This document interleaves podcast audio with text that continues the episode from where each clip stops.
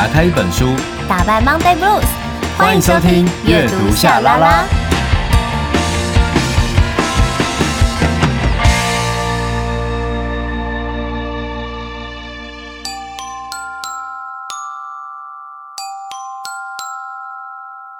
欢迎来到秘密储藏室，我是大咪童，我是小咪明。有些秘密不说，久了会生病；有些话说出口，又怕会伤人。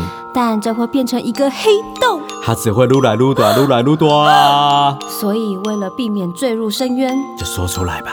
至少你说出来，心中能有一片海阔天空。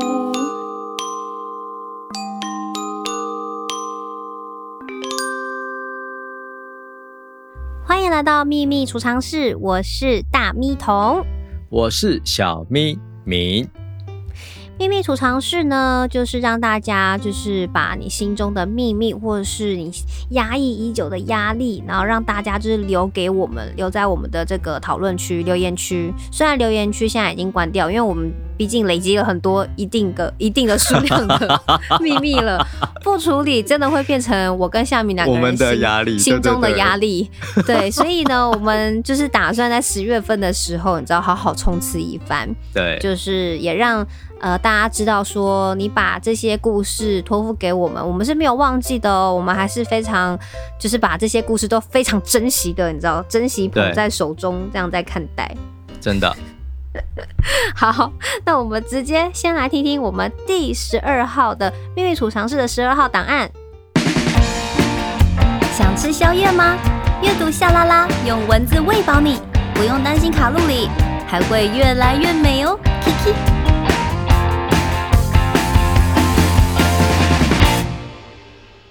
登录者啾啾，秘密是。我先生曾经外遇，但后来我原谅他，他也很努力弥补过错。现在我们已经结婚十年了，现在我是幸福的。虽然偶尔还是会想起以前的不愉快，也把情绪压抑住，不希望再为以前的事情吵架，只希望自己能有真正放下的一天。嗯，夏明，来分享一下吧。我觉得这个好难哦。哎、欸，我问一下夏明好了，如果你的另外一半外遇，对，就是背叛，假设我是啾啾的话，我要怎么办？这样你会原谅他吗？我觉得原谅是一回事，但是情绪是另一回事。意思就是说，我可以理，我可能可以理解，就是反正这件事也发生了嘛。那我今天要么就接受它，然后跟现在的伴侣继续走下去；不嘛，我就是用这个用因为这样的事情而选择离开。好，那这是我们我们的抉择，对不对？可是抉择一旦下了之后，不代表说我们就从此这件事情对我们来讲就是一个中性的事情，不可能嘛。所以等于，就算我今天选择要留下来，在这个关系里，不代表我以后就不能够为了这件事不高兴，就是我还是可以不高兴啊，因为它就终究就是对我产生的影响嘛。没错。对啊，嗯、所以如果是我的话，就是、我的确，假设我又遇又遇到了什么样的事情，要想到这个又开始不舒服，我可能会直接讲，我就会说，哎、欸，就是我想起来当初的事情，我我我还是很不高兴、欸，哎，你是不是应该在表示些什么？嗯、对，有点勒索，是不是在勒索对方说，嗯、来帮我买个新的背包，或是买一双新的鞋子这样？我觉得啊，有时候会有这样的感受，一定是。因为我觉得被背叛的滋味是这个样子，你还是会有点提心吊胆。就是，因为我之前啊也有交往过那种就是劈腿的男友，然后我原谅他，嗯、可是他又劈了第二次。然后呢，我觉得就是在这个过程当中，第二次你就会在犹豫，你还要不要原谅他？但是第二次之前呢，嗯、我的心态就是你要你知道要重建那个心态，其实是很困难的，因为你会开始怀疑自己啊。怀疑，你会想很多，你会怀疑自己说是不是我哪边没有做好，以及他真的有还有这么喜欢我吗？嗯、然后或者是你会去想要知道他就是劈腿的对象他的所有的条件，然后你又会去把自己跟对方的条件全部并在一块 去比，好辛苦哦。对，所以我要说的就是，那个是一个自我的打击。所以我完全赞成，就是像明刚刚说的，原谅是一回事，情绪一回是另外一回事。因为修复情绪跟心情，那是一条非常漫长的路。那对于曾经做过背叛你的事情的人，我说实在的，你如果要求就是原谅你，然后要回到像过去你们和好如初这样的生活，你就势必要有这个可以承受的。承受得起，就是当你的另一半又想起这件事情，然后他会不开心。你不可以说哦，已经过一两年了，你还在跟我讲这件事，那你当初不要原谅我啊！这句话就是超级不对，因为重新再去，就是说两个人的关系要去修补，然后还有信任，还有对于自我价值这件事情，就要花很长的时间。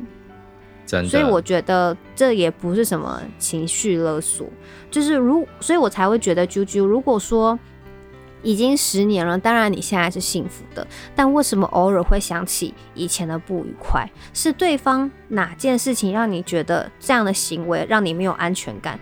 你会想到，还是说是你自己对自己产生了一个怀疑？你打了一个问号，或许我是不是没那么好？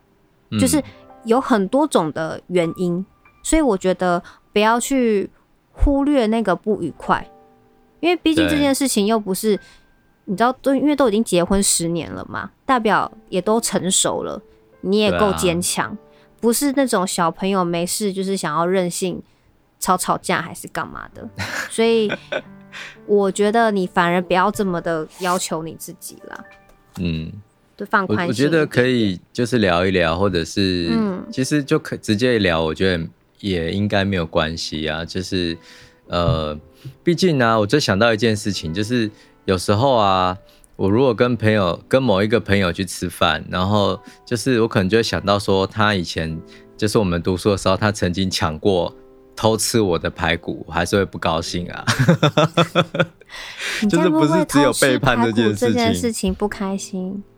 就是还，因为你真的会有很多的东西，就是记忆跟感情绪是很复杂的的东西，对，所以你不其实不只是感情，因为真的很多东西，我们好像当下都会原谅，或者是当下觉得解决了，但其实那只是一个过程。嗯、那他对我们的情感上面所凿下的刻痕，哦，说不定某一个时间点，哦，可能就会流血，哦，或者是说又会被激起来。嗯那他再度出现，我们也不能压抑他啊，所以我就会跟我的那朋友说：“哎，哎，你当初真的是很过分，我又想起来了，就是你又干嘛干嘛干嘛，然后偷吃我排骨什么的。”那他就会说：“你干嘛一直要提这件事？怎样怎样？”但我就是笑着把这件事再讲出来。没错。可是当我讲出来的时候，其实我会发现，哎，当下的情绪就就出来了，说出来会稍微舒缓一点点。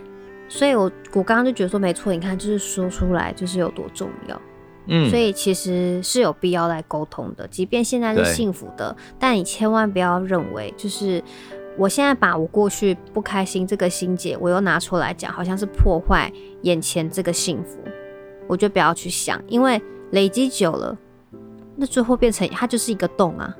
对啊，对啊，你我觉得说实在的啦，有经历过。这样的事情已经就是一个洞了，但你至少不要让它流脓在里面嘛。对，时不时发炎，让你痒又让你痛的，何必呢？这样很不舒服。然后我也特别为啾啾买了这一本书，为什么关系融洽，另一半人出轨？而且我还是特别上网查到，就是就是多番比较，想说哪一本比较适合啾啾。对。然后我就到书，哦、我就我到实体书店，把超多跟关系啊、另一半出轨的书全部念给那个 就是查书的人，说 可以帮我找这几本吗？他想说怎么了？那好，那我我觉得，但我觉得这一本啊，我很喜欢。这一位作者他叫洪培云，他是一位临床心理师。我会喜欢的原因是因为我觉得他的文字啊，就是蛮客观的，而且他不会单一的，就是说只在被出就是被背叛的的立场讲话。嗯，他其实讲的，他讲的一个我觉得蛮有意思，就是关于出轨这个词，就是说出轨到底它的意思是什么？它不是只是单单就是哦背叛，或者是说哦只是房事出了问题，性生活不美满，或者是外遇对象就是存心的坏心眼搞破坏。其实不是的，就是出轨，虽然就两个字。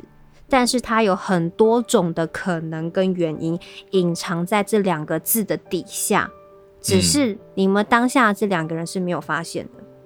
所以出轨就是复制贴上就非常简单出现的，就是就这样子的一个这两个字的意思嘛。可是到底为什么呢？所以他这本书就是要讨论的是为什么会出轨？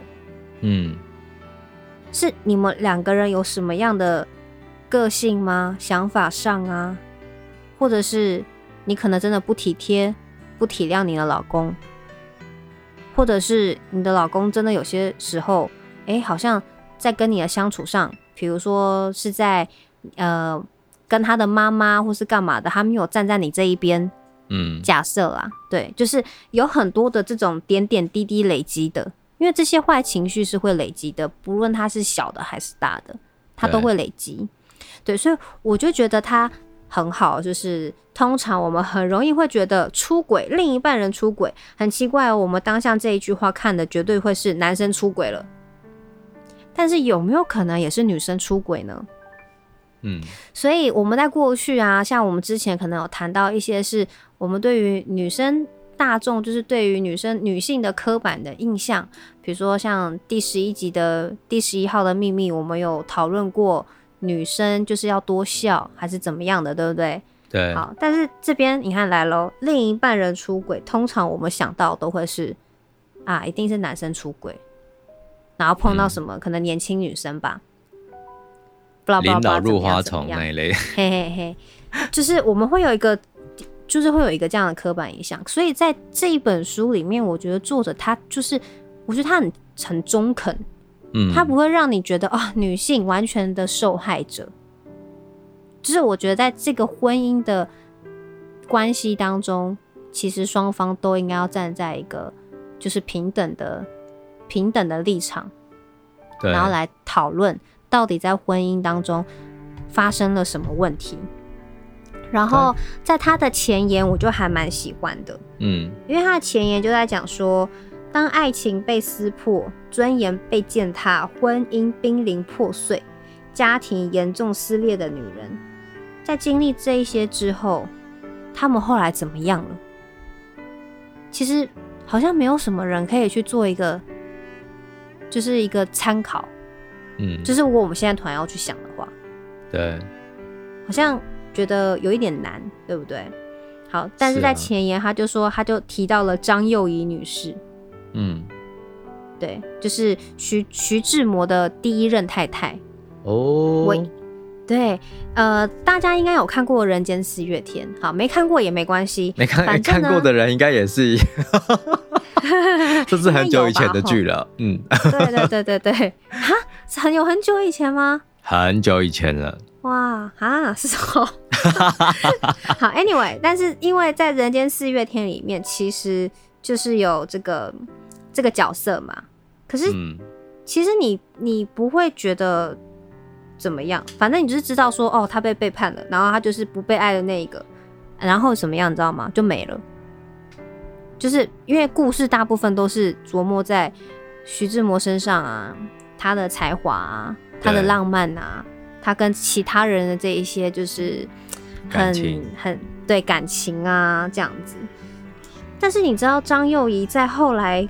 就是他面临的是非常辛苦的，因为他当时其实还是有为了就是孩子嘛，然后他就是也有就是退让啊，还是也有忍受一下，但最后他就是离婚了嘛。对，离婚了之后，他现他后来就成了一位银行家。真的假的？太强了吧！没错，他后来就成为一位银行家，而且我也是透过这一位作者的前言我才知道的。他说：“你知道吗？张幼仪也曾经忍耐等待好长好长一段时间。你看，就是所以如此得人疼的他，他继续做徐家的媳妇，而不是做徐志摩的妻子。他最后被逼着要签字离婚，他努力抚养着孩子，就是继续要以徐家媳妇的身份生活，还要打点处理徐家的事务。哇，好辛苦哦！大家都只记得徐志摩的才情，可是。”你忘记他这个男人背后的不成熟，跟他的自我中心。嗯，好，但是也因为这件事情，让张幼仪她变得觉醒了，独立了。因为毕竟在一开始的时候，张幼仪她这个角色，她就是比较传统的女性嘛，所以她必须得就是那种持家的这样的女性。所以她在离婚之后呢，她后来就是呃成立了上海第一家时装公司。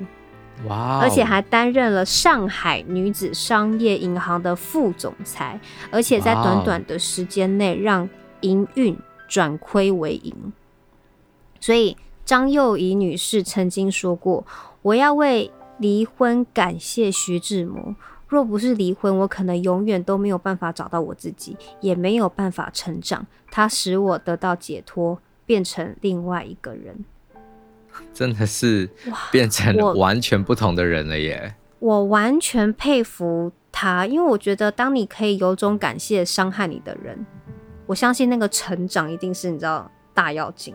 对，对，就是我觉得做不到感谢就是无可厚非嘛，但是我觉得也不用过度去检讨自己，因为我觉得在关系里面。嗯呃，也因为我之前就是有过像这样子的一个感情，就是对方劈腿，但很奇怪，我会先检讨自己是不是自己不够好，可能他喜欢那一型的，还是干嘛干嘛什么之类的。嗯，对，我们会去就是检讨自己，反省自己。但是在这边，他完全就是，我觉得是蛮振奋人心的，而且他有一句话我也很喜欢，他说。出生于二十世纪，活在二十一世纪的我们，别再矮化自己，更不要小看自己。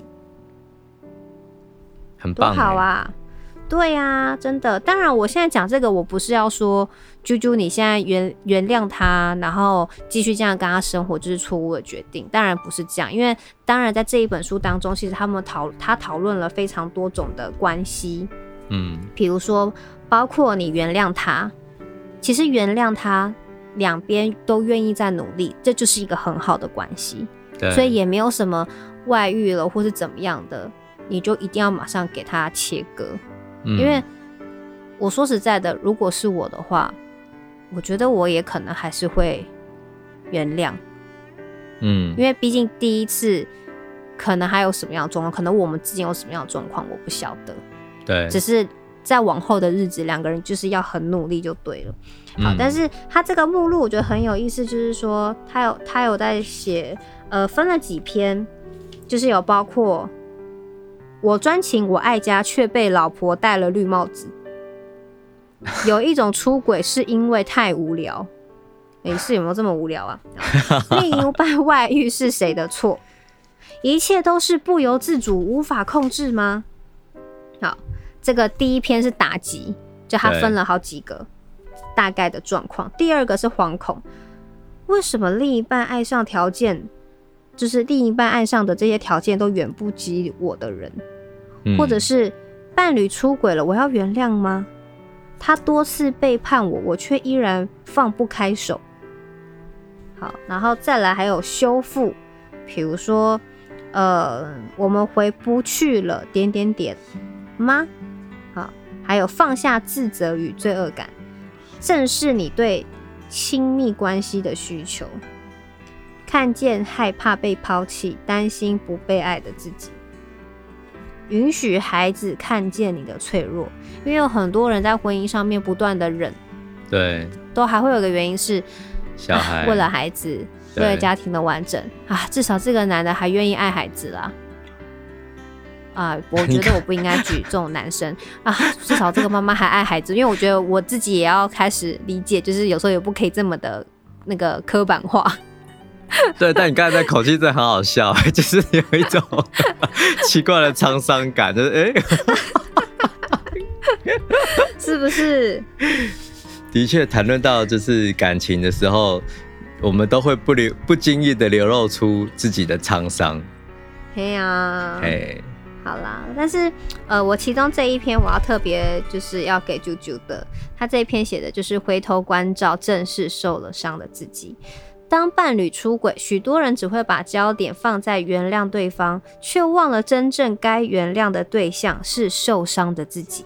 嗯，真正该挽回、真正该爱回来的对象是自己，不是别人，不是你能不能再次信任他、相信爱情、相信婚姻，而是你能不能再次相信你自己的判断、相信自己的价值、相信自己不是傻瓜。对，许多人遭遇诈，呃，不是诈骗，遭遇欺骗。哎、欸，我觉得背叛也算一个诈骗吧。是是是。许多人遭遇欺骗，遭逢伴侣出轨之后，对于自己其实是相当不信任的。因为不论是受伤的你自己，还是你身边的人，你都会有有意识无意识的跟你说啊，你不会看人呐、啊，所以才会嫁或者是娶了这种会外遇的人。哎、欸，真的呢。这旁边的人就很爱指指点点啊。可是我也有朋友也常会自己说啊，我就是看都是看到一些渣男然后什么的。嗯，他们自他自己也会本身这样子说。好吧。好，但是呢，作者要告诉你，这些思维都是短视，而且还带偏见。什么叫做会看人？会看人就代表他能够精准预测哦，掌握一个人的未来一定是怎么样，绝对怎么样。对啊，怎么可能？谁可以做得到？没有人可以做得到啊！而且。每一个人都是有自由意志的，就连当事人都无法预测跟保证自己的未来了，不是吗？是啊。所以呢，呃，就像这这一段他特别讲的，就是你必须要去原谅的是受伤的自己，不要觉得哦，我就是应该要放下。我希望自己真正放下，不要这么强迫。我跟你说，啾啾，你就直接买这本书回来，然后就放在桌上，他看到就会皮皮剉了。真的、啊，因为他的书名就是为什么关系融洽，另一半人出轨，你就把这一本书就放在你们要吃饭的时候，对不对？你就莫名的就在哎，突然就是从桌餐桌底下拿出来看，然后就让他看到这个书封，他一定就会觉得啊，这是不是要来聊聊什么，讨论什么这样子？你可以借由这一本书讨论，因为其实啊，这一本书我觉得他。讨论的东西是很好的，因为我觉得它是可以引导双方来沟通，所以我觉得你可以针对你真的喜欢的，就是篇章，你跟你的老公来来谈。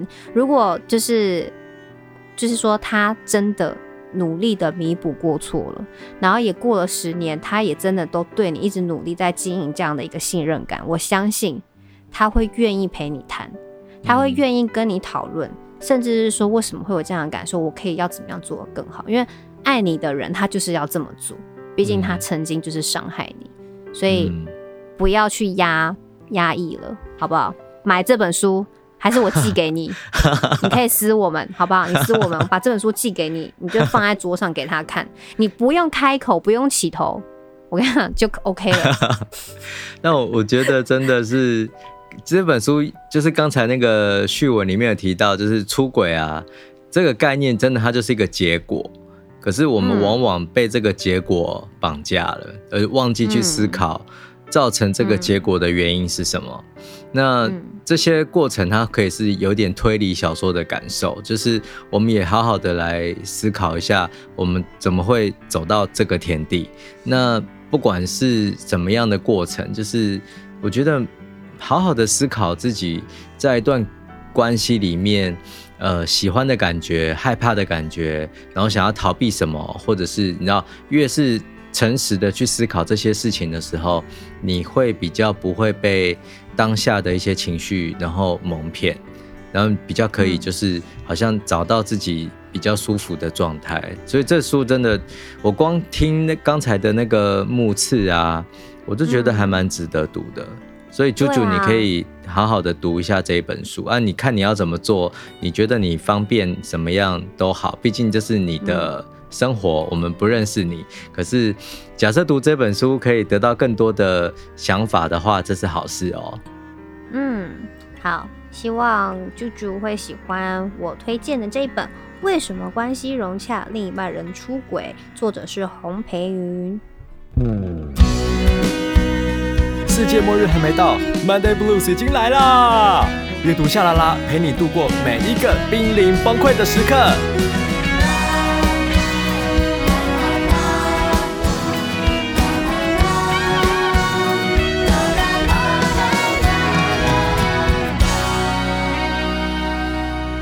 其实呢，一开始啊，就是我看到这个十二号档案的时候，我就觉得有一点棘手，因为我很怕我讲不好。嗯，就是为什么？嗯嗯。就是我很怕那种，就是会投入很多自己的判断。可是我觉得你刚才投入超多的，你知道吗？可是我的意思说，我可是我的有没有我投入很多吗？可是我的意思是说，好像啾啾他需要的是真的很比较中肯一点的。这也是为什么后来就是他的秘密，我就是特别去翻书来找，我觉得可以实质的帮助他，而且。呃，我觉得光是几页，就是我要分享给啾啾的这几个目次，其实我翻画了一些重点啦。但是我觉得我自己都学到蛮多的东西，就是关于关系的经营。对。然后也有想到，就是毕竟每个人都是一个独立的个体，的人生就是这样一直在走。嗯。时间真的就是过得很快。当你就是人生此后人生要。跟另外一个人一起共度了，我觉得那就是好好的走下去，不要有任何的那种，就是就是荒废掉。因为我觉得，如果可以的话，当然是要把这一段，就是两个人可以一起走的这段人生，就是都要好好的用力的，每天都好好的生活，对，留下很好的回忆。我觉得这这才是最棒的一件事情。嗯，所以希望啾啾。可以透过这本书，然后真的可以让自己的心里放下，甚至让自己的心里会觉得比较舒服一点。对，嗯，所以我们这一次档案十二号收录成功。你怎么停了一秒啊？因为就是 突然间我的耳机听不到你的声音。哦，真的哈，哎，大家请多多包容，因为我们两个人真的不是面对面，所以有时候啊，我们那个讲话啊，可能会有点不小心搭到，或是停了多停了一两秒，就是请大家多包涵一下。对啊。感谢你的收听，秘密储藏室，我们下次见，拜拜，拜拜。